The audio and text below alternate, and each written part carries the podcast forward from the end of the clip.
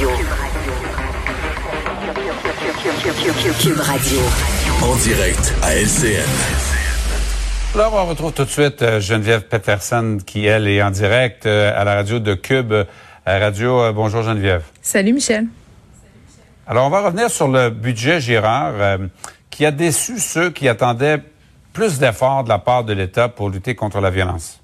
Ben oui, il y avait de grandes attentes, surtout après la sortie euh, de la vice-première ministre, ministre de la Sécurité publique Geneviève Guilbeault, puis Isabelle euh, Charret aussi, la ministre de la Condition féminine, qui était euh, en réaction évidemment par rapport à ces sept féminicides qui ont eu lieu au Québec en très peu de temps. puis tu sais, on a vraiment martelé de leur côté que c'était inacceptable, que c'était inacceptable comme société, que comme citoyen on pouvait pas accepter ça, que comme femme elle pouvait pas accepter ça, et que le gouvernement pouvait pas accepter ça.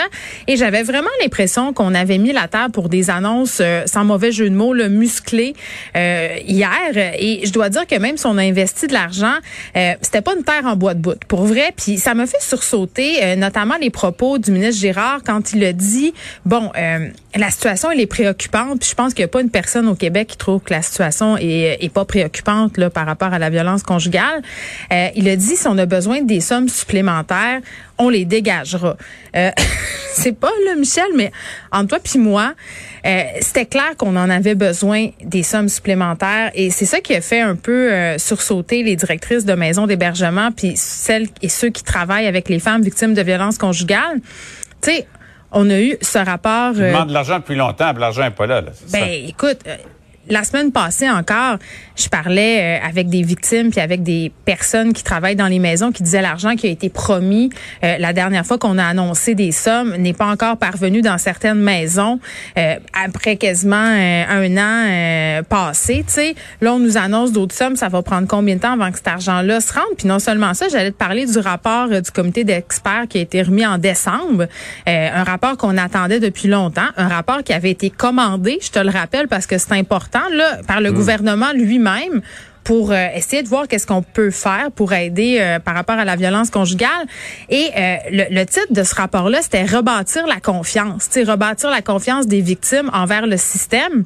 Et ce qu'on demandait, c'était des investissements structurants.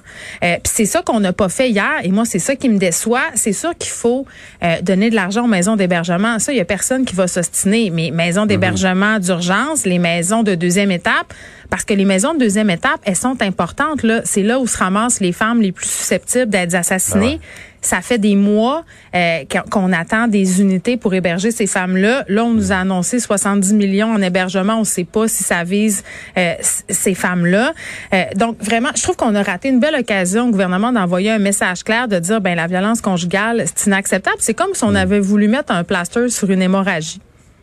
On n'a pas donné le coup de barre que tu espérais, bref. Là. Ben, c'est pas juste moi là, qui dis ça. Je pense que tout, le milieu euh, tout le milieu est concerné.